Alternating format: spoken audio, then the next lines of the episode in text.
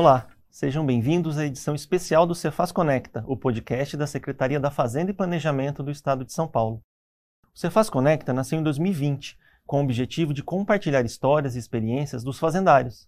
O sucesso foi tanto que o programa cresceu, e a partir de agora, o secretário Samuel Kinoshita passa a receber convidados externos, de diversas áreas de atuação, em edições especiais. Nesse primeiro episódio, a conversa foi com ninguém menos do que Paulo Artung, economista e governador do Espírito Santo por três mandatos, que compartilhou sua visão otimista de vida e falou sobre transformar potencial em oportunidades. Acompanhe o bate-papo e se conecte com a gente. Hoje eu tenho a honra, na verdade, uma enorme honra, de receber nessa primeira edição especial do Cefaz Conecta o governador Artung do Espírito Santo. O governador Artung dispensa introduções, por óbvio, é, é, alguém que não só teve um enorme sucesso do ponto de vista político-eleitoral, oito eleições, oito vitórias, mas ele conjugou isso com um legado. E por legado, acho que tem uma métrica simples da gente ver o ponto de onde ele tirou o Estado do Espírito Santo e onde ele deixou o Estado do Espírito Santo. E a métrica é simples, dada até pela Secretaria do Tesouro Nacional, com a sua capacidade de pagamento denotada pela letra A. Né? É um negócio realmente fantástico, impressionante o delta, a, o incremento na qualidade da política pública que foi deixado no Espírito Santo. Então, a gente vem fazendo aqui no Cefaz Conecta um podcast de nós para nós mesmos. É, vamos ampliar esse escopo de nós para nós mesmos e mais que isso, vamos fazer também passar a adquirir e aprender com as, as lições dos grandes administradores públicos é, de outras regiões, de, com outras experiências que possam nos ensinar ensinar nós aqui na Secretaria da Fazenda, a administração pública de maneira mais ampla e a, a sociedade como um todo. Governador Artung, é uma alegria enorme recebê-lo. É, acho que a gente pode começar um bate-papo, é descontraído. Assim, eu tenho certeza que nós vamos conseguir absorver inúmeras lições aqui de como fazer a política pública de maneira sensata, com competência. Acho que seria bom retomar um pouco. Eu sei que o senhor é economista. Como foi essa escolha pela, por estudar economia? Olha, é, meu pai queria muito que eu fizesse direito. Né? É, ele, com essa confusão jurídica que nós temos no país, ele brincava assim, olha, a família precisa ter um advogado de confiança. Né?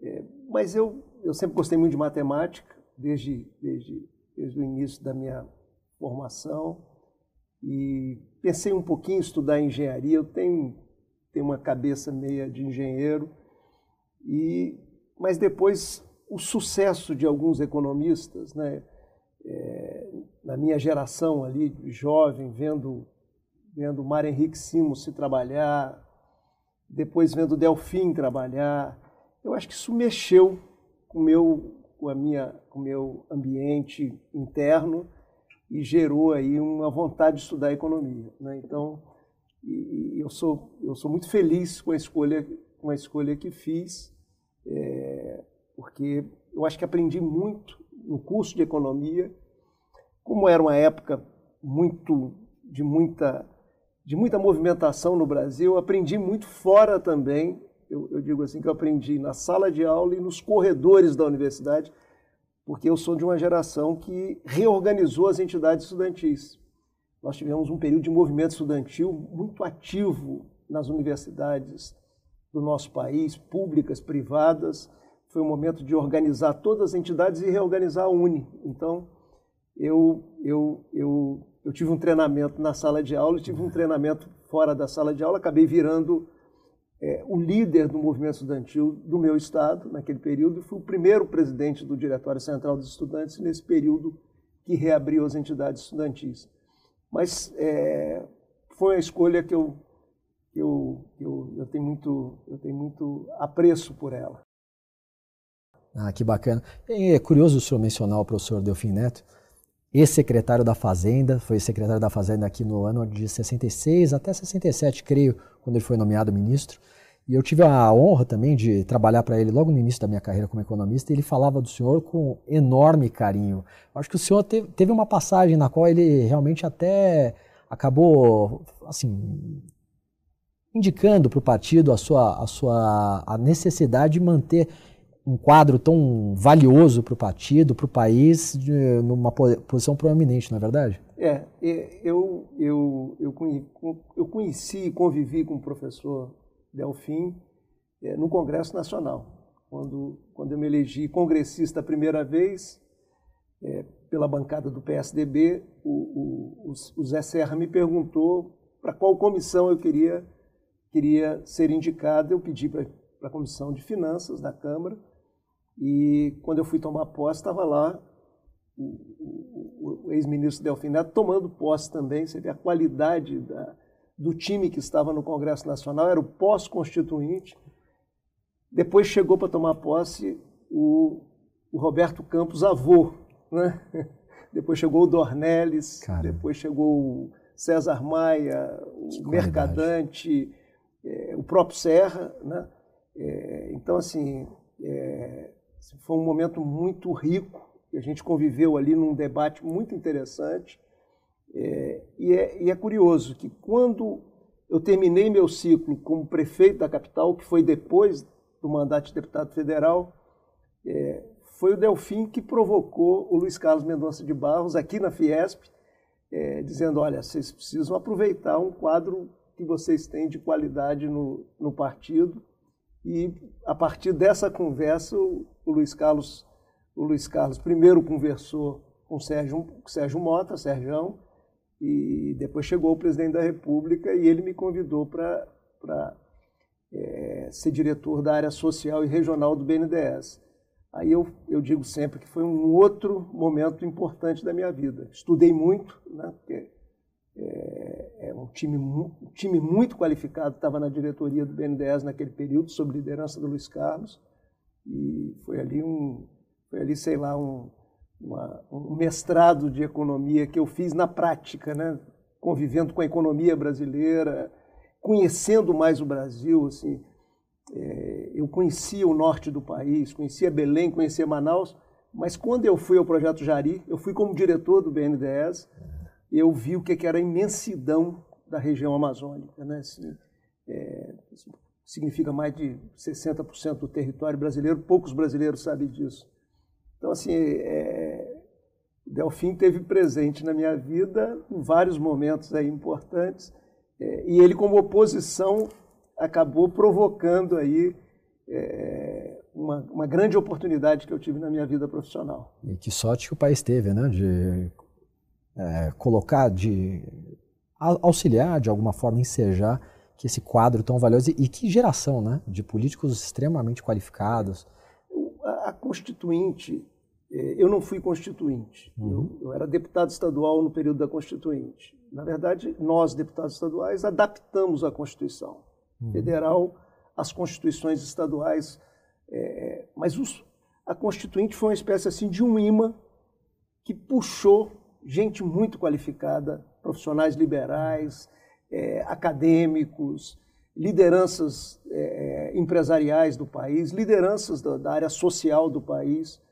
É, eu, eu, eu, digo isso porque, como eu fui, eu fui congressista no pós-constituinte, eu, de certa forma, peguei, peguei uma parte é, dessa qualidade de representação. Acho que foi um momento, foi um momento de ápice da qualidade de representação política no país. Assim, eu, eu, eu, eu, eu tinha esse debate na Comissão de Finanças, mas quando eu podia assistir um debate na Comissão de Justiça, e eu, eu, ia, eu, eu participava porque tinha juristas da melhor qualidade. Então, é, foi um momento rico. Depois, de certa forma, eu acho que houve uma queda na qualidade da representação e eu acredito que lentamente está voltando. As pessoas acham que eu sou muito otimista, né? mas eu sou muito é, é observador. Né?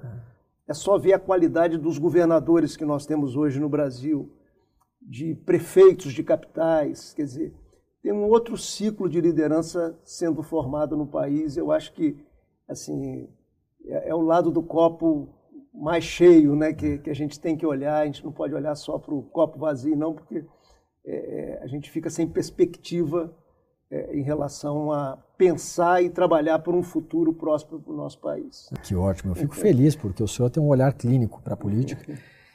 Dito isso, é, na verdade, o senhor pegou, acho que três, foram três mandatos como governador do Espírito Santo uma época um tanto diferente e a gente pega de um patamar, o senhor pegou o Espírito Santo de um patamar bem aquém daquele do qual, no qual o senhor deixou o Estado do Espírito Santo. Eu já mencionei aqui métricas, né, como a capacidade de pagamento do, da Secretaria do Tesouro Nacional, mas ela é muito mais amplo que isso.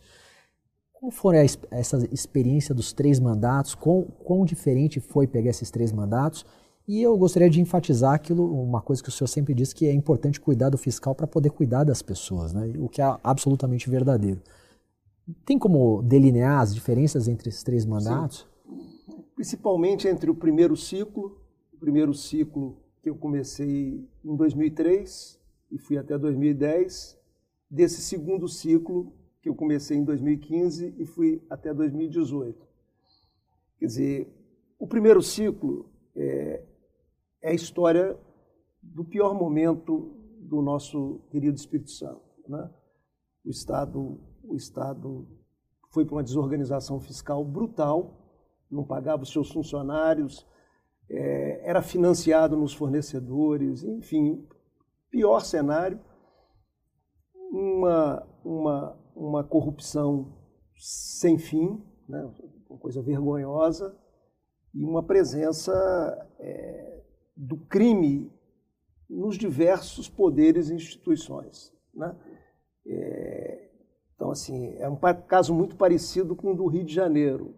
Tomou a Assembleia, acabou ganhando o controle do Tribunal de Contas do Estado, e aí passou a ter influência no Ministério Público, na própria Justiça e assim por diante. Então, isso, isso os técnicos chamam de, de uma presença de crime organizado. Então, é, então o Estado Estado estava quebrado e sucateado. Assim, vamos, uma experiência, é, eu reputo a experiência mais difícil da minha vida, pela, pela complexidade.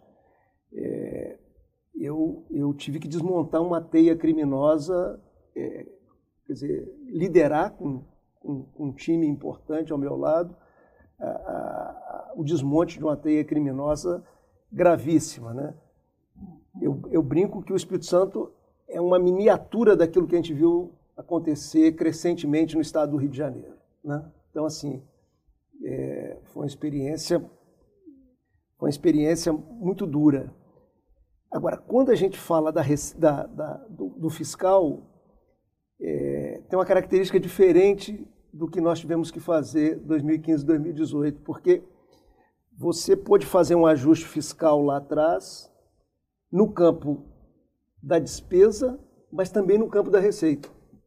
Porque o Estado estava tão desorganizado que a capacidade de ampliação de receita era extraordinária. Assim, vou dar um exemplo assim, nós praticamente é, não arrecadarmos o que devíamos em combustíveis e lubrificantes.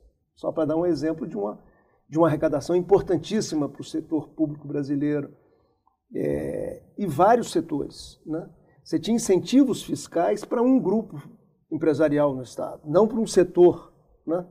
É, e aí nós, a reorganização desse processo, o, meu secretário da Fazenda naquele período é, José Teófilo de Oliveira trabalhou, inclusive, com Delfim Neto, quando Delfim foi ministro, um, um profissional extremamente experiente. É, nós conseguimos fazer a receita recuperar. Então, com a mão, nós, nós controlamos a despesa e com a outra, nós recuperamos a receita. Quando chegamos 2015, 2018, foi diferente, porque nós pegamos o governo com despesa alta, descontrole de despesa, e com queda de receita entrando numa recessão econômica. E ali só tinha um caminho, era controle de despesa. Então, assim, eu, eu brinco que eu acabei ficando PHD né, com, com, os times que me acompanharam, times muito qualificados, porque ninguém faz nada sozinho, mas eu acabei ficando PHD em ajuste fiscal.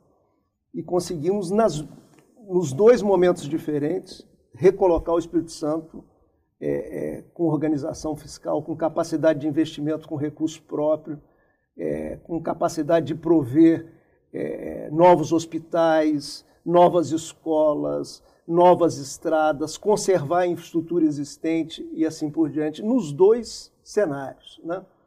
Por isso que no, no último ciclo a gente, a gente é, cravou a ideia de que só cuida das pessoas quem cuida das contas. Essa frase acabou tomando, andando o Brasil inteiro, né? É, porque assim, nesse segundo ciclo particularmente, quando o Rio de Janeiro quebrou do nosso lado e depois Minas Gerais quebrou do nosso lado, isso ficou claro, inclusive, para o Brasil e para os capixabas, é, que era, era muito importante você gerir as contas públicas é, é, com, com, com, zelo. Né? É, e eu acho interessante que nesses dois ciclos diferentes, nós conseguimos cuidar das contas de uma maneira diferente e, ao mesmo tempo, entregar à população modificações na vida da população absolutamente expressivas. Eu vou dar o exemplo desse último ciclo, controlando, control, fazendo ajustes só no campo da despesa, nós saímos de 11 lugar na educação, no IDEB, e fomos para primeiro lugar na prova de português e matemática. Educação que eu considero, se você me perguntar assim, qual o maior desafio do país? É melhorar a educação básica do país. Nós derrubamos a mortalidade infantil. Nós fomos, nesse período desse segundo ciclo, nós fomos para a menor mortalidade infantil do Brasil, né? é, segundo o IBGE. E fomos para a segunda expectativa de vida, que são dois indicadores de saúde pública. Vamos para a segunda, para a segunda é, expectativa de vida, ficando atrás só de Santa Catarina. Mesmo assim, o, o capixaba, a partir de 60 anos, passou a viver mais do que o catarinense. Então, é, toda essa discussão acadêmica que quem faz ajuste fiscal não faz política social, nós derrubamos com exemplo prático, não é teoria, né? É, é, e, e, mostramos que é o contrário. Quem não cuida das contas é, que, é, quem, é quem não cuida do social e trata o social no gogó. Né? Fala do pobre, mas na verdade alimenta um mundo de privilégios para setores abastados da sociedade. Aí é, é, é, eu acho que a gente, a, gente, a gente fez dois ciclos diferentes, naturezas diferentes. Nos dois ciclos organizamos o Estado e nos dois ciclos entregamos bons resultados. Eu acho que, eu acho que isso é um, é um, é um, é um, bom, é um bom exemplo para aquilo que nós precisamos fazer no país. Né? É, tem fórmula de, de bolo para isso? Não tem, mas tem umas dicas assim. Precisa ter bons times, ninguém faz nada sozinho. O líder é importante, mas se ele não tiver um timaço do lado dele, né? Se falar timão aqui em São Paulo, aí dá, aí dá briga. Muito pesado, né? né? Mas se não tiver um timaço do lado dele, não resolve. Dá para ficar fazendo essa coisa de improviso, eu acho que tem que ser assim? Não dá. Tem que ter, tem que ter planejamento. O planejamento tem que ter metas.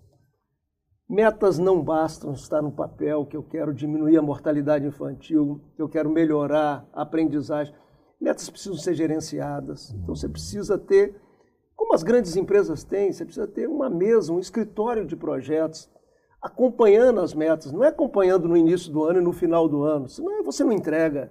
Acompanhando é uma, é uma, é uma administração intensiva das metas. Dia a dia, semana a semana, mês a mês. Aí você vai ver o que está dando certo, o que não está dando certo. Você está colocando dinheiro numa política pública que não está resolvendo. Tira dali, vamos colocar numa política pública é, é, que pode que pode melhorar, por exemplo, a aprendizagem da matemática da, da, garotada, dos meninos, das meninas e assim por diante. Então, eu acho que precisa de time e precisa de método, né? precisa de planejamento. Quando você pode, você tem precisa de um planejamento de longo curso também para olhar para frente. Né? Como é que como é que vai estar a minha cidade daqui a 20 anos, daqui a 15 anos? Como é que tá, vai estar meu estado daqui a 15 anos, 20 anos? Né? Como é que vai estar o país? Quer dizer, então eu acho que eu, eu, acho que isso faz a diferença. Né? Não, sem dúvida. É, eu tiro três ganchos daqui. O primeiro deles, assim, fantástico esse, essa, essa, esse discurso, porque na verdade é muito mais que um discurso, né? é palpável, tem as métricas. O economista vai querer falar sobre o CAPAG, né? a, a capacidade de pagamento do Espírito Santo que de maneira espetacular se isola no, numa letra A, é reconhecido, mas é muito mais que o fiscal, né? A questão da mortalidade infantil, a expectativa de vida condicional, e tudo isso com sucesso eleitoral, né? o que é uma experiência algo única é. no Brasil. Isso aí é uma coisa interessante, porque eh, também além da voz corrente de quem cuida das contas não cuida do social e que nós quebramos, a outra coisa é que quem cuida das contas perde a eleição. Isso é voz corrente no meio político. E não é possível, porque assim, eu fiz um ciclo de oito eleições, quer dizer, fiz ajuste fiscal na prefeitura, foi o primeiro ajuste que eu fiz no setor público, tive que reorganizar. Quando eu cheguei na prefeitura da capital, depois da Constituição de 88, por que, que eu estou falando depois da Constituição de 88? Porque quem estudou a Constituição de 88 sabe que as prefeituras de capitais receberam recursos adicionais na Constituição de 88. Quer dizer, a receita cresceu. É, e mesmo depois, eu peguei o segundo ciclo depois da Constituição, quando eu cheguei na Prefeitura de Vitória, não tinha dinheiro para investir. A prefeitura mais rica do Estado, né, que, é o, que, é, que é a capital, é o centro político, administrativo, atividades econômicas, não tinha dinheiro para investir. Então nós tínhamos que fazer um ajuste na Prefeitura de Vitória. É, em cada ciclo desse, nós fizemos ajuste, fomos para a eleição subsequente e fomos bem sucedidos. Então, assim, é, cuidar bem das contas permite cuidar do social e dar voto. Aí, aí eu estou fechando o ciclo. É né? Você cuida do social, melhora a educação, melhora a saúde, melhora a segurança pública e dá voto. Né? Eu acho que tem uma experiência prática, não é, não é teoria. Eu acho que pode dar certo. Não, a experiência prática mostrou, porque o cidadão quer ver a entrega, né? essa coisa desse, dessa, dessa discurseira, desse populismo arraigado, que infelizmente hoje já não é mais populismo latino-americano, já é populismo é, americano, europeu, porque o populismo hoje está presente no mundo inteiro. É, é, mas a população quer resultado. E eu acho que quando a gente entrega, né, isso chega na vida das pessoas, aquele que precisa do hospital público começa a ver que a, a fila de exame está diminuindo, né, a fila da, da, da, do atendimento dos médicos especializados está diminuindo, ele está vendo que a coisa está começando a ganhar um, um fluxo na contraprestação de serviço público adequada àquilo que é não só expectativa, mas direito do cidadão. Isso é fantástico. Além do legado, é o exemplo para os políticos que podem seguir um, um, um case né, de tanto sucesso.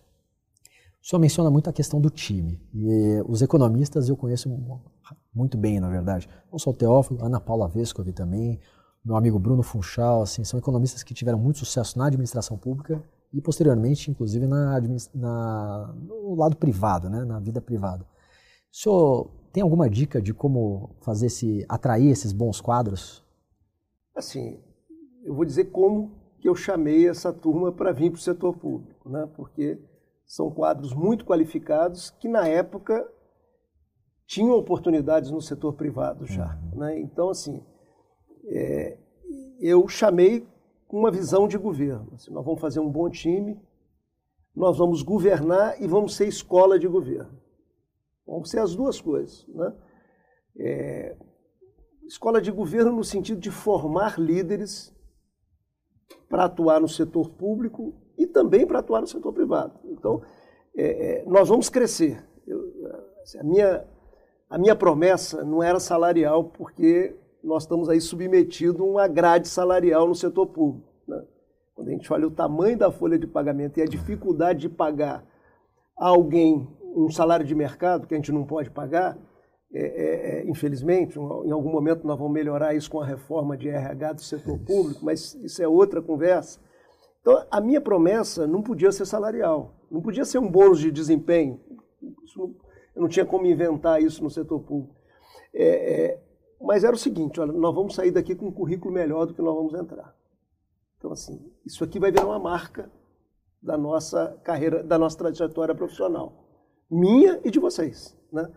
Então, assim, com isso eu consegui recrutar muita gente boa. Não é fácil recrutar para o setor público. Estou dizendo assim, é, não é fácil, né? É, quer dizer, mas com essa, com, com essa conversa e com esse compromisso, nós conseguimos fazer times da melhor qualidade. E a experiência está aí. Né? O Bruno está aí no, no, Bradesco hoje, já passou pela equipe de Paulo Guedes. Ana Paula está no, tá no Santander, passou pela equipe é, do Meirelles, né, trabalhando, é, e a gente espalhada no Brasil inteiro. Você pegar o meu ex-secretário de Educação, é hoje uma referência em educação no Brasil. Meu ex-secretário de Saúde é uma referência em saúde pública, é um engenheiro, né? Você vê que eu levei, foi um gestor para dentro da saúde, que é o que precisa, é, é, é, engenheiro de produção, de formação, mas é um belíssimo gestor, já tinha me ajudado na área de recursos humanos no primeiro ciclo de governo, foi para a área de saúde e fez uma, uma revolução na estruturação da saúde, conseguiu fazer a estruturação da saúde regionalizada, né? que isso é fundamental na estrutura do Sistema Único de Saúde, que é um sistema é, é, é um sistema hierarquizado uhum. na contraprestação de serviço e regionalizado e na maioria dos estados brasileiros ele não foi forjado de maneira regional. Os serviços estão concentrados nas capitais e em poucas cidades de grande porte. Então você acaba tensionando o atendimento do serviço de saúde nesses, nesses poucos polos e, e, e, nós conseguimos descentralizar o sistema no Espírito Santo, fruto de gestão, né? Porque isso, essa é uma questão fundamental. Então, assim, é, é, é, esse, essa foi a forma de recrutamento. Né? Eu espero, sinceramente, que com a reforma de RH a gente possa, a gente possa estabelecer é, a valorização do desempenho profissional. Assim, dos, dos, funcionários de uma maneira geral e dos líderes né, do setor público, né, das diversas instâncias. É, isso já está na Constituição, isso precisa ser regulamentado, é muito mais fácil. É, já está na Constituição desde o FHC, desde o Bresser Pereira. Então, isso precisa ser regulamentado. Mas enquanto não tiver, você vai ter que ter engenho e arte, convencer as pessoas a terem uma experiência no setor público. O fato é que a experiência no setor público vale. Eu vou dar um exemplo aqui. Quando, quando, quando Armínio Fraga foi chamado para vir pela segunda vez para o Banco Central, para ser presidente, eu era senador da República. E eu tive a oportunidade de conhecer o Armínio quando ele estava vindo dos Estados Unidos para assumir a presidência é, é, do Banco Central. É só perguntar Armínio se valeu a pena essas duas experiências no setor público para a sua vida pessoal, para os seus valores, o desenvolvimento dos seus valores e para a sua vida profissional. Claro que valeu.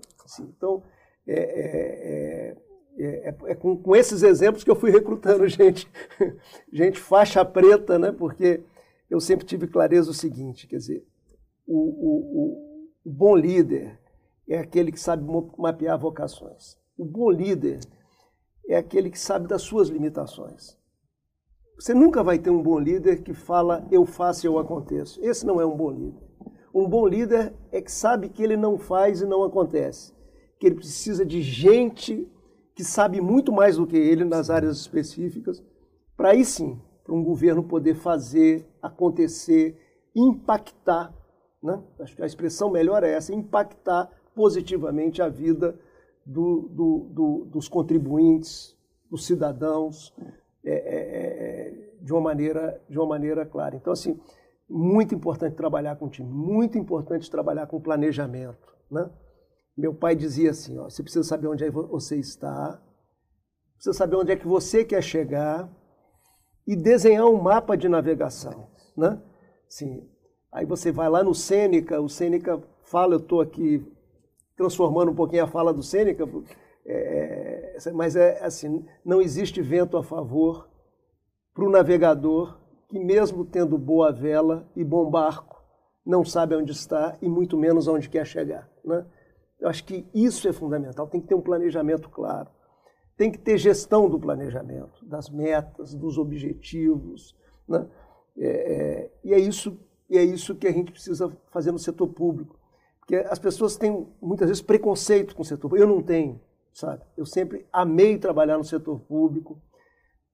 As pessoas não têm noção da qualidade dos funcionários que a gente trabalha no setor público, gente dedicada, gente que vai para o final de semana e e pega no batente junto com a gente. Né? Então, assim, é, é, assim, mas tem um problema no setor público. Esse que vai para o final de semana e pega no batente, no dia da promoção e progressão, ele recebe o mesmo daquele que está ali acomodado do lado dele. Então, isso precisa modificar. A gente precisa, a gente precisa de alguma forma, valorizar o desempenho, porque no futuro vai ficar mais fácil recrutar gente se tiver, sabe, é, é, valorização do desempenho de quem vem para uma função, para outra função e, e, e, e cumpre bem as suas respectivas missões. É, talvez esse seja o meu momento de copo meio cheio, governador. Tenho a impressão, quando eu olho a última meia década, talvez um pouco mais, nosso país empreendeu uma agenda de reformas bem substancial, né? Reforma trabalhista, reforma previdenciária, fizemos diversos novos marcos, talvez eu destaco aqui a reforma mais importante desde o Plano Real, acho que é o novo marco do saneamento, pela miríade de impactos que a gente tem sobre a sociedade, não é só financeiro. É, saúde sim, pública. Saúde pública, quer dizer, o que é uma criança que anda sobre o esgoto, assim, a céu aberto? É um absurdo. Então, assim, acho que a gente está nessa agenda, estamos agora nessa discussão da reforma tributária, absolutamente fundamental para aumentar a produtividade da economia brasileira. Talvez num, num tempo curto, talvez não agora, mas num tempo próximo, no futuro próximo, a gente consiga fazer essa reforma do, do RH e ensejar bons incentivos, como o senhor elencou aqui, incentivos econômicos mesmo, financeiros, dentro da administração pública. Isso é absolutamente fundamental, né? Olha, esses dias eu fui convidado para fazer uma palestra em Buenos Aires. E eu estou falando isso porque isso é muito importante para nós brasileiros. Né? É, e conversei muito com os argentinos. Né? Assim, então, a gente vê assim que o que nós fizemos não é o que precisamos fazer, é a quem. Mas nós fizemos muito nesses últimos uhum. anos. Assim, as pessoas, assim, é, quando a gente olha o potencial do Brasil e olha o que foi endereçado desse potencial, a gente se frustra. Isso. E muitas vezes fica, fica com, com viés de olhar só para os problemas, ou seja, para o copo vazio, uhum. né? que existe. E não vamos não vamos empurrar os problemas que a gente tem para debaixo de nenhum tapete, porque não cabe. Não tem tapete que, que dê conta disso. Assim, eles existem.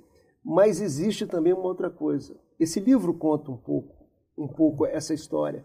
Quer dizer, nesses últimos anos, vários governos, não é uma questão de um grupo político, Perfeito. endereçaram modificações importantes para o país.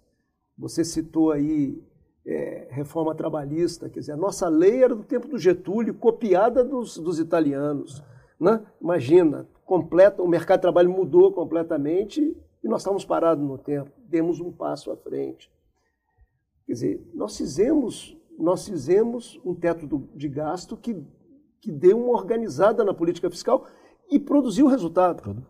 Juro caiu, estabilizou a inflação, os agentes econômicos passaram a ter um olhar de médio e longo prazo com mais tranquilidade em relação ao Brasil.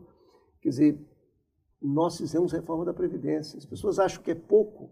É olhar a França. A França teve que fazer, é. sabe, na canetada, porque não conseguiu aprovar no parlamento. Nós aprovamos no parlamento e quando aprovou no parlamento, tinha maioria na sociedade. As pesquisas do Datafolha já mostravam que a maioria dos brasileiros queriam a reforma da Previdência, que introduzia a idade mínima nós conseguimos debater um, um assunto árido com a população e convencer a maioria da população. Eu, naquele período, eu, tava, eu, tinha chegado aqui em São Paulo, motorista de táxi falava comigo, você acha que eles vão aprovar isso rápido? Precisa aprovar isso rápido lá no Congresso Nacional, quer dizer, isso desceu para a sociedade. Nós conseguimos isso, conseguimos reformas importantes, quer dizer, conseguir a independência do Banco Central, um debate que eu participei quando eu fui deputado federal, eu participei quando eu fui senador da República e agora nós conseguimos a independência do Banco Central. E qualquer pessoa sensata sabe o quanto que essa independência está sendo útil nesse momento. Muitas vezes o, o, o, Banco Central sendo criticado, o presidente do Banco Central sendo criticado, mas na verdade nós estamos entregando um presente para o atual governo. Né? Ele está sendo beneficiário daquilo que ele muitas vezes critica. Né? Vamos, vamos ser claros. Quer dizer, a reforma do saneamento, o marco da cabotagem, que está aí, que vai produzir, o, o marco é, é, é, é, da, da, da, do gás. Quer dizer, são, são modificações que, quando você pisa num país vizinho, querido, amigo nosso, parceiro uhum. como a Argentina, e vê o que eles não fizeram, né? e o que nós fizemos, a gente sente a diferença. Isso eu estou falando para que, a gente, que a gente ganhe mais energia, fique mais animado para fazer o, a, a, outra parte que nós precisamos fazer. Eu, eu, eu, sinto que, com a visão é, dos líderes do atual governo federal, eles dificilmente vão endereçar essa reforma administrativa, essa reforma do RH. Mas eu acho que isso não deve nos inibir enquanto sociedade civil. A gente deve continuar debatendo. Né? Porque, da mesma forma que gastamos muito tempo, mas chegamos a uma reforma da Previdência, da mesma forma que gastamos muito tempo e temos chance de chegar a uma reforma tributária, né? É, que não é perfeita, tem aí problemas, até vamos ver se o Senado corrige algum, alguns desses problemas e não, e não introduza outros, que aí tem, tem, chance. tem que torcer aqui um pouco, mas é, é, você vai acumulando um debate, chega uma hora que a sociedade está convencida e você dá o passo e muitas vezes também tem a chance dessas novas lideranças que estão emergindo aí, sabe lá se a gente em algum momento aí próximo a gente é, é liderado, estou falando de presidência da República, ah. por uma liderança assim com, com, com, uma visão com a visão contemporânea desse tempo que nós estamos vivendo, com a percepção das oportunidades que estão em cima da mesa para o país, com a descarbonização, é, da economia mundial, quer dizer, um país como o nosso que tem matriz energética diferenciada, que tem ativos ambientais notáveis como, como a floresta atlântica, quer dizer, que tem vento, que tem sol, né, que tem experiência com biomassa, quer dizer, tem, tem oportunidades em cima da digitalização, você vê o PIX, o, o, impacto do PIX aí nos pequenos micronegócios, Brasil afora, Sim. nas favelas e assim por diante, quer dizer, nós temos muitas oportunidades. O mundo precisa de alimentos. Um dos poucos lugares do planeta que tem terra para ser convertida, terra que já foi antropizada, não precisa derrubar, derrubar a floresta, não. Terra que já foi antropizada e que pode ser convertida para produção de alimentos, de fibra, de energia. É o Brasil. Então, assim, nós temos oportunidades extraordinárias. Né? É, isso, isso não resolve o nosso problema, porque nós já tivemos no passado e deixamos elas passarem. Né? Esperamos que dessa vez não. E meu, meu otimismo vem desse, desse conjunto, dessa, desse novo ciclo de líderes que está se formando no país. E, e, eu acho que acho que em algum momento aí na frente nós vamos ser liderados por um deles. E eu acho que com a mentalidade mais aberta, sabe, com a visão moderna do papel do Estado, não ter essa visão de que Estado faz e acontece, intervencionismo, isso é coisa do passado. Nós temos que virar a chave e, e, e olhar para o presente e principalmente para o futuro, né, para as futuras gerações, para os jovens brasileiros que precisam olhar para o país e, e, ter esperança. Né? Não tem problema nenhum um jovem brasileiro ir trabalhar em Londres. Eu conheço muitos brilhantes e assim por diante. Mas, eu, mas a gente né? precisa que o jovem brasileiro também possa olhar para o Brasil e falar: eu posso fazer meu futuro aqui, eu posso criar minha família aqui, ter esperança de uma vida profissional decente no meu país e assim por diante. E potencial para isso nós temos. Nós precisamos transformar esse potencial em grandes oportunidades para os nossos filhos, né? para os brasileiros, para as brasileiras e, e assim por diante. Não, que bacana. É, na verdade, é uma lufada de ar fresco com alguém com tanta experiência querendo olhar para frente, para o futuro. É, eu, eu, eu, olho para esse passado recente, eu fico justamente com essa impressão que a gente fez bastante coisa, ainda falta, estamos fazendo vamos fazer ainda mais, tudo dando certo no futuro próximo. Mas em temas específicos, por exemplo, eu vejo assim pouca ênfase. O senhor, o senhor é um sujeito não só que tem esse histórico de realizações, mas está com esse discurso moderno, a parte ambiental, tecnológica. Que está faltando a gente fomentar mais aqui, para além das grandes reformas, né? reforma administrativa, reforma tributária, que a gente, abertura do Brasil comercial, né? o Brasil precisa importar mais, precisa exportar mais, precisa participar das cadeias globais de valor, e a gente tem uma oportunidade agora. Né? Então tem a questão do comércio internacional, o Brasil se abrir, tem as grandes reformas, mas tem até a parte tecnológica, né? como que a gente faz, inclusive do ponto de vista moral, é, incentivar essa juventude nossa adentrar esse mundo novo. Às vezes eu acho que a gente, parece que na sociedade brasileira está acontecendo todo esse processo de reformas, mas a gente, a mentalidade ainda é uma mentalidade meio retrógrada, olhando para o passado, para um mundo que já não é mais esse, né? um mundo tecnológico, que está olhando muito para a questão ambiental. Como que o senhor vê isso? Olha, é, é, é olhar a totalidade. Tem coisas interessantíssimas nesse campo acontecendo no Brasil. Né? Eu vou dar um exemplo que eu acho que ilustra bastante. Há 50 anos, década de 70, o Brasil era importador de alimentos.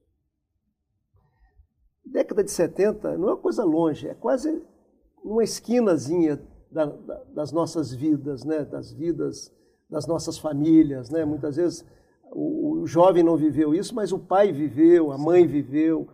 Então, assim, de 70 para cá, então nós estamos falando de 50 anos né, aproximadamente, o Brasil, que era importador de alimentos, importava 30% do alimento que consumia, virou exportador de alimentos e alimenta hoje próximo a 10% da população planetária. Né? Quer dizer, como é que foi feito isso? Aí você fala, ah, não, nós temos terra, mas nós tínhamos e não produzíamos. Não, aqui tem um sol maravilhoso, mas esse sol já. Portugueses chegaram aqui, o sol estava aí no mesmo lugar. Não é isso, é tecnologia, é ciência. Nós, o cerrado não tinha valor. O desenvolvimento de uma agricultura tropical permitiu, com tecnologia, conhecimento, estudo de solo, né? É, a gente fazia agricultura do mesmo jeito que o hemisfério norte faz. Nós tropicalizamos a nossa agricultura e, e fomos para um, um crescimento vertiginoso. Aliás, a agricultura, o agronegócio balançou o PIB do país nesse primeiro trimestre do ano. Essa é a força a dele. Dimensão. Então, assim, é, é uma experiência de 50 anos. Apanhamos jovens brasileiros e colocamos para estudar fora do país. Né? Trouxemos de volta para desenvolver essa agricultura tropical no país. Quer dizer, é, nós sabemos fazer. Olha a história da Embraer, está aqui. Olha a história da VEG Motores, tudo dentro do Brasil. Né? Olha a história da Randon. Quer dizer, você tem, você tem assim, histórias muito interessantes. Você tem história do que deu errado, e a gente não devia repetir. O Brasil o Brasil tropeça num erro, passa 10 anos, ele fala assim: eu vou repetir agora, mas agora vai dar certo. Às vezes na mesma indústria, né? Na mesma indústria, né? A história da indústria naval. É isso. Quanto dinheiro o país já perdeu nisso? Gás, né? Repetindo experiências fracassadas, Sim. né? Então, assim, nós temos experiências, e aí eu estou falando de ciência aplicada, de integração, é, é, de pesquisa é, é global. Né? Você pega a VEG, a pesquisa que a VEG faz hoje é com academias do Brasil e do mundo. Então, assim, nós sabemos fazer. Né? Então, assim, o que nós precisamos é escalar os bons exemplos de uma, de uma maneira é, é importante. Quer dizer, volta a dizer, o mundo precisa de, de alimentos, nós temos como, nossa, nossa safra desse ano passa de 300 milhões. É, é uma, é safra, os 300 milhões de toneladas é uma safra importantíssima e olhar como é que ela foi crescendo ao longo da nossa história recente. Quer dizer, o mundo precisa de energia limpa, nós temos.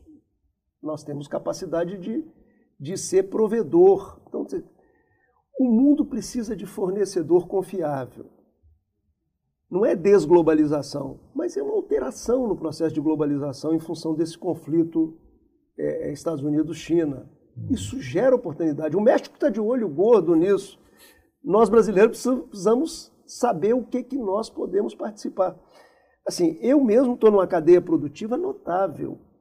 É, todo o setor de florestas plantadas, florestas cultivadas para fins industriais, para fazer papel, para fazer roupa, para fazer móveis e assim por diante. Essa, essa, essa é uma cadeia produtiva que se organizou no país muito fortemente depois da década de 70 também, está no mundo inteiro. Nós somos o segundo produtor de celulose do mundo e o primeiro exportador do mundo. Nós, nós somos competitivos na Ásia, nós somos competitivos eh, nos Estados Unidos, nós somos competitivos na Europa. Então, assim, tem muita coisa que deu certo no Brasil. É, e tem muita coisa que deu errado. Eu acho que nós precisamos abandonar as coisas que deram errado e, de certa forma, mirar e se inspirar nas coisas que deram certo. Aprender com os erros e acertos, né, governador? É isso. Assim, é só ver todo, todos esses setores que deram certo, colocaram gente para estudar mundo afora, sabe? Para integrar com centros de pesquisas mundo afora. Esse setor de aves cultivadas hoje, ele está lá no Israel, com laboratório em Israel, com laboratório na Noruega, sabe? Trabalhando sabe, novos usos, novos produtos, novas aplicações. É esse o mundo que nós estamos vivendo. Então, eu acho que se a gente começar a mostrar isso para os nossos jovens, a gente encanta. Se a gente, junto com isso, der um choque de qualidade na educação básica do país, os meninos aprenderem a nossa língua, o português, aprenderem a matemática, que é fundamental para a vida, né? É, é, aprenderem uma segunda língua, sabe? Quer dizer, isso vai rodando essa roda. Assim. Quando, eu, quando eu olho para frente, eu olho com otimismo. Né? Por esses novos líderes que estão surgindo, por essas novas ideias que estão se firmando no próprio Brasil, né? É, pelo arquivamento de ideias velhas, Brasil, é mundo afora, né? Você vê aí o próprio presidente do Chile, um jovem que veio do movimento estudantil, é, falando essas ideias. Eu sou de esquerda, mas essas ideias elas não ficam de pé mais. Então, quer dizer, é, é, isso me dá otimismo em olhar para o futuro do Brasil e eu quero também olhar com otimismo o futuro do planeta, né? porque nós precisamos cuidar do planeta para entregar um, um planeta melhor para os filhos nossos, para os netos nossos. Né? Nós estamos aí com o desafio é, é, da emergência climática e nós todos, planetários, precisamos cuidar também é, desse desafio e é um desafio que a gente só cuida juntos. Porque não tem jeito de um país cuidar, o outro Sim. não cuidar, a equação não fecha. Né? Governador, para não onerá-lo mais, eu tenho só dois pontos antes de encerrar o nosso, nosso bate-papo, agradável e inspirador, na verdade. O primeiro deles, é, por falar em erros e acertos, o senhor, na, na, na, segunda fase, né, na segunda parte da sua experiência como governador no Espírito Santo, fez um ajuste fiscal estritamente pelo lado da despesa. Imagino que o senhor deve ter encontrado muito desperdício. Né? Quando eu olho, às vezes parece que falta, sempre parece que falta dinheiro, né? E os secretários finalísticos acabam cobrando, olha, o secretário da Fazenda está segurando demais, mas eu percebo que a gente pode ensejar ainda muita qualidade no gasto, eliminar muito, muita porcaria que a gente, às vezes, fazer uma revisão mesmo, a gente está nessa história de spending review, né? um nome bacana, mas tão somente apenas do que? fazer uma revisão daqueles programas orçamentários que às vezes estão lá há décadas, não estão gerando resultado, não foi feita uma avaliação. Como é que foi esse processo de eliminação do corte aí? É, duas vertentes. Né? Assim, primeiro, nós trouxemos consultorias de fora. Vou dar um exemplo que é um exemplo notável. Nós trouxemos a Falcone para olhar o gasto da educação. E o professor Falcone brincou comigo brincou não, na verdade me provocou. Assim, Paulo, de cada dois que a gente arranjar de economia, você bota, bota mais um para melhorar o investimento na educação? Claro. Se a gente conseguir tirar dois de desperdício, mais um fechado. é até obrigação, está fechado. É, é curioso que, na verdade, o que achou de desperdício era tão grande que não precisou do um de outra fonte do orçamento. E nós, e nós fizemos num ciclo de ajuste duríssimo, o ajuste fiscal que eu fiz foi considerado o mais é, rígido naquele período de, de governo. É, nós demos um salto na qualidade da educação, da educação pública no Espírito Santo. Assim. É, então, é, é uma experiência que eu reputo que converge com o que você está falando. Se você sair da, saúde, da educação e for para a saúde, você vai encontrar o mesmo nível de desperdício. Se você sair da saúde e for para a segurança pública, eu estou colocando duas contas pesadas uhum. que os governos estaduais têm, você vai encontrar o mesmo desperdício. É. São programas, são programas que não estão que não estão funcionando, que continuam ali como, como, como, como se aquele dinheiro nascesse em árvore, como falavam os antigos e assim por diante. A segunda vertente do trabalho foi a Ana Paula que fez. Ana Paula, antes de ser secretária da Fazenda, foi presidente do Instituto Johnny Santos Neves. É uma espécie de IPEA capixaba, né? um IPEAzinho claro, pequenininho, claro.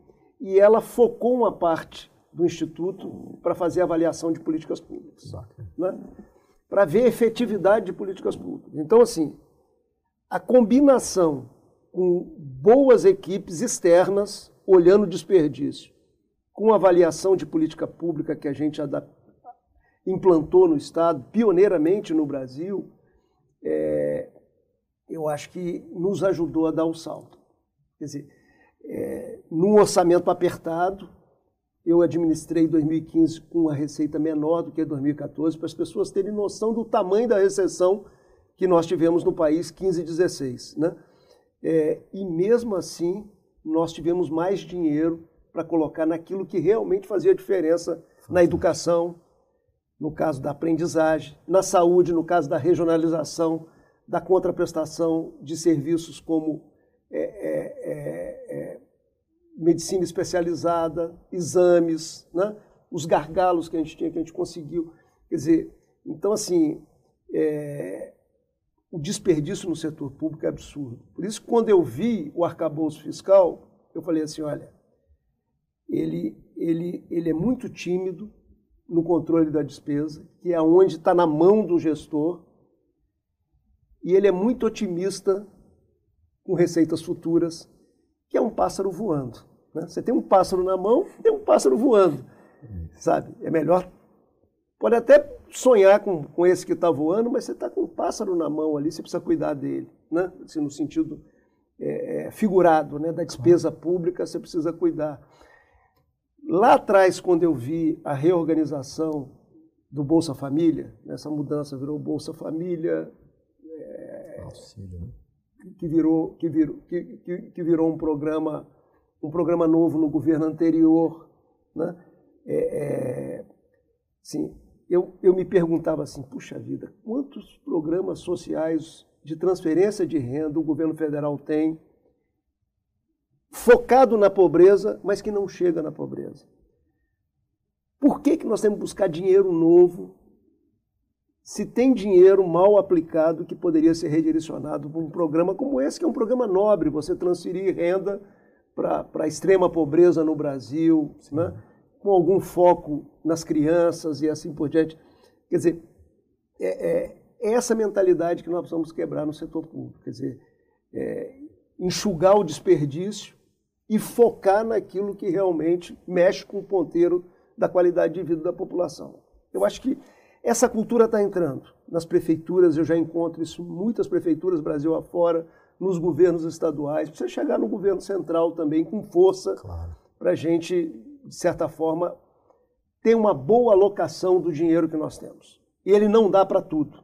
Ele precisa ter senso de prioridade, senão a gente não entrega aquilo que precisa entregar em termos de diminuição da miséria, da pobreza, da indigência, de melhoria da educação, de melhoria dos indicadores de saúde, de diminuição de violência aí com os indicadores na área de segurança pública sabe, com, com questões importantes de investimento em ciência e tecnologia que nós precisamos fazer, e aí muitas vezes você precisa do Estado.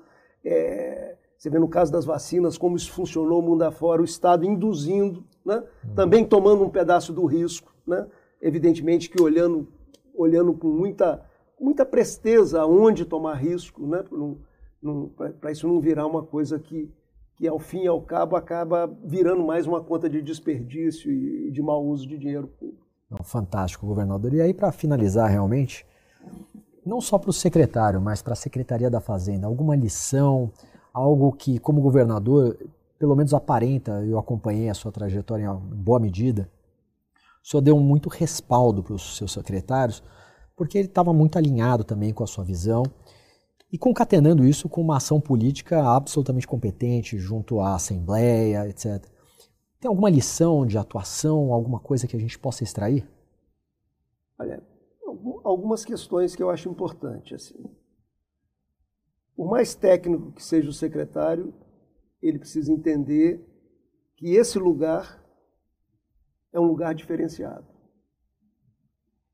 Isso não é uma cadeira de diretor de uma empresa privada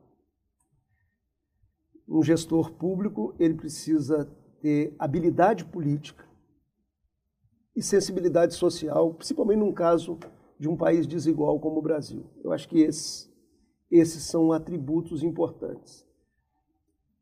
Eu brincava assim, precisa misturar a boa técnica com a boa política. Né? Não é com a politicagem, é com a boa política. Acho que isso é uma lição bacana. Sim, precisa melhorar o ambiente de negócio. Aí vale para todo mundo, mas para um secretário da Fazenda, para uma secretaria da Fazenda, vale muito. Porque ela se relaciona muito com os agentes econômicos. É, precisa desburocratizar. Né? Eu quando vi, eu quando vi o, o regimento interno do ICMS, duas mil e tantas páginas, eu falei, falei com a Ana Paula primeiro, nós precisamos, nós precisamos simplificar isso aqui. Quando eles me mostraram as obrigações acessórias dos contribuintes, eu falei, gente, vamos enxugar, isso é um absurdo. Perfeito. Os valores de multas, absurdo. É, depois eles me levaram para conhecer o que estava sendo discutido no administrativo, no contencioso administrativo. Tudo parado, né? E o contribuinte esperando a decisão do Estado.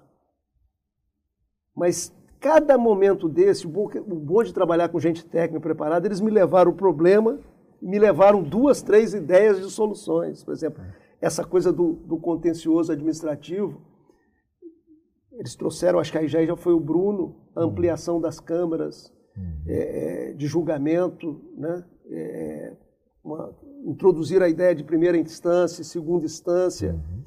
Quer dizer, nós limpamos esse contencioso. Então, assim, do ponto de vista de quem está do outro lado trabalhando, produzindo, gerando emprego, carregando o pesado, vamos, vamos combinar, empreendendo, né? tomando o risco, tem uma relação com, com, com o setor público é, leve, desburocratizada, transparente, honesta, né?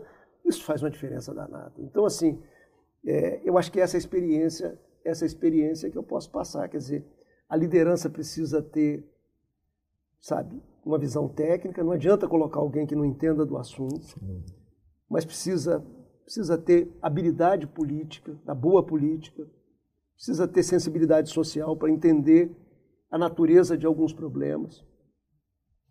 E precisa ter um time trabalhando para facilitar quem está do outro lado do, do balcão empreendendo. Né? Assim, é, eu, eu, eu, sou muito feliz. Eu trabalhei com muita gente boa. Então, assim, ter um sistema de recrutamento é muito legal. Assim, o setor, a área privada avançou muito nisso, né? mas eles têm toda a flexibilidade do mundo para fazê-lo. Nós não temos. Nós temos os gessos aí, somos meio engessados, as amarras, mas mesmo com as amarras, por exemplo, quando a gente passou a fazer concursos públicos com mais regularidade e com um número menor de vagas, nós injetamos atualidade nos, nos nossos times. Foi, foi, um negócio super legal isso. É, a, gente, a gente formulou essa ideia, testamos a ideia com, com, com a Justiça Capixaba para a gente não fazer uma coisa e depois ter uma liminar suspendendo. Testamos, e passou bem, foi compreendido, né? É, é, que a gente precisava modernizar o nosso time. Nós precisamos muito hoje de tecnologia de informação numa, numa Secretaria da Fazenda. Quer dizer, é um outro mundo. Quer dizer, aquele negócio de mandar o, o fiscal, o auditor fiscal numa grande empresa para ficar um mês, dois, isso não existe mais. Você tem, você tem todo, a partir da nota fiscal eletrônica, você tem todo o conjunto de dados o que você precisa é manusear os dados e ter capacidade de olhar os fluxos e ver o que tem, o, o, que, o que não está acontecendo a contento e assim por diante. Então, isso, isso foi a nossa experiência lá. Né? Assim, eu, é, eu, eu sinto que ela foi boa, porque ela foi boa para a nossa arrecadação, a arrecadação cresceu, e ela foi boa para o nosso contribuinte, porque a gente, a gente via a relação do contribuinte é, é, respeitosa, carinhosa com o setor público, carinhosa com a equipe da fazenda, né? não, não era, não era, não era uma, uma coisa lá e outra cá, né? É, vendo que nós estávamos buscando um ambiente de negócio que facilitasse a vida, volto a dizer, de quem toma risco, de quem gera emprego e de quem paga impostos. Né? Então, assim, o empreendedor precisa ter um lugar é, é, adequado. O setor público precisa existir, para existir nós precisamos de arrecadação, nós precisamos pagar as contas, mas dá para fazer isso de uma forma equilibrada, com um bom ambiente. Né? E eu acho que a gente conseguiu evoluir muito nisso. Não que nós, é, é, essa coisa do, do, do, regimento interno do CMS, nós conseguimos fazer um, um, uma mudança que passava de duas mil para 400 ou 500 páginas, né? Aí eu olhei e falei, mas está grande. De... Ainda é grande. está grande demais. Vamos conversar mais com a OAB, vamos conversar mais com, com, com, os nossos contadores, vamos conversar com essa turma toda e vamos tentar facilitar. Mas agora nós vamos ter, acho que uma outra, uma outra regra fiscal, vamos ter, vamos ter o nosso IVA brasileiro aí. É, eu espero que, que a gente possa dar um passo aí tirar um pouco essa corrente que amarra o pé da economia brasileira para que ela possa crescer mais, gerar mais empregos, gerar mais oportunidades para os brasileiros e brasileiras. Governador, ah, para não onerá-lo em demasia e cumprir o acordo de tempo que eu tinha com o senhor e a sua assessoria, na verdade eu gostaria de agradecê-lo. Foi fantástica essa aula, verdadeira aula para todos nós na administração pública e para o país de maneira mais ampla. Quem puder nos assistir certamente vai ter a oportunidade de perceber não só esse otimismo do senhor, que é fantástico, em um período algo melancólico, né? as pessoas passam por um momento de certa melancolia. Eu acho importante revisitar esse passado recente, tudo que a gente construiu, esse seu olhar benigno para o futuro, de esperança, de que a gente vai ter uma janela de oportunidade para fazer coisas bacanas. E eu só posso dizer que foi uma verdadeira aula. Espero contar com mais aulas com o senhor em breve. Olha, eu, eu, eu queria te dizer que o que me traz aqui é, é responsabilidade. Né? Eu acho que tudo que eu aprendi no setor público é, não tem, não é privativo, não, não tenho propriedade disso. Eu acho que esse é um bem público.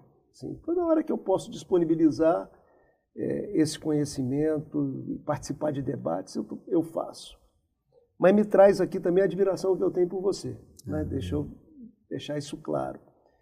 É, como, como técnico, como profissional que você é e a forma que você conduz as coisas.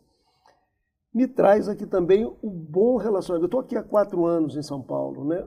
O bom relacionamento que o nosso setor tem com a Secretaria da Fazenda, né?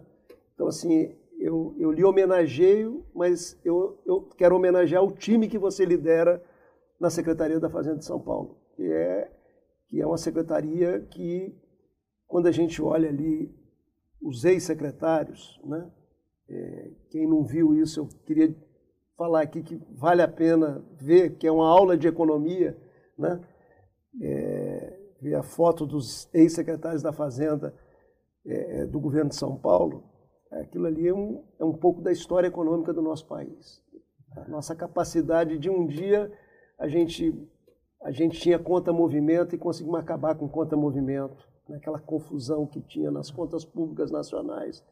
A gente não tinha Secretaria do Tesouro e passamos e passamos a ter Secretaria do Tesouro. Nós tínhamos um Banco Central que misturava na gestão do executivo e conseguimos devagarzinho modernizar o Banco Central com tantas medidas até chegar à autonomia do Banco Central, que eu acho que coroa aí muitas reformas que foram feitas. Quer dizer, quando a gente olha o saguão ali da, da Secretaria da Fazenda e vê, sabe, quem já liderou a Secretaria da Fazenda São Paulo, é, mostra que escola é a Secretaria da Fazenda de São Paulo. Então eu venho aqui lhe homenagear como profissional que você é, mas estender essa, esse, esse respeito e admiração ao time de hoje, de ontem e de sempre da Secretaria da Fazenda de São Paulo. Olha, governador, eu fico extremamente lisonjeado.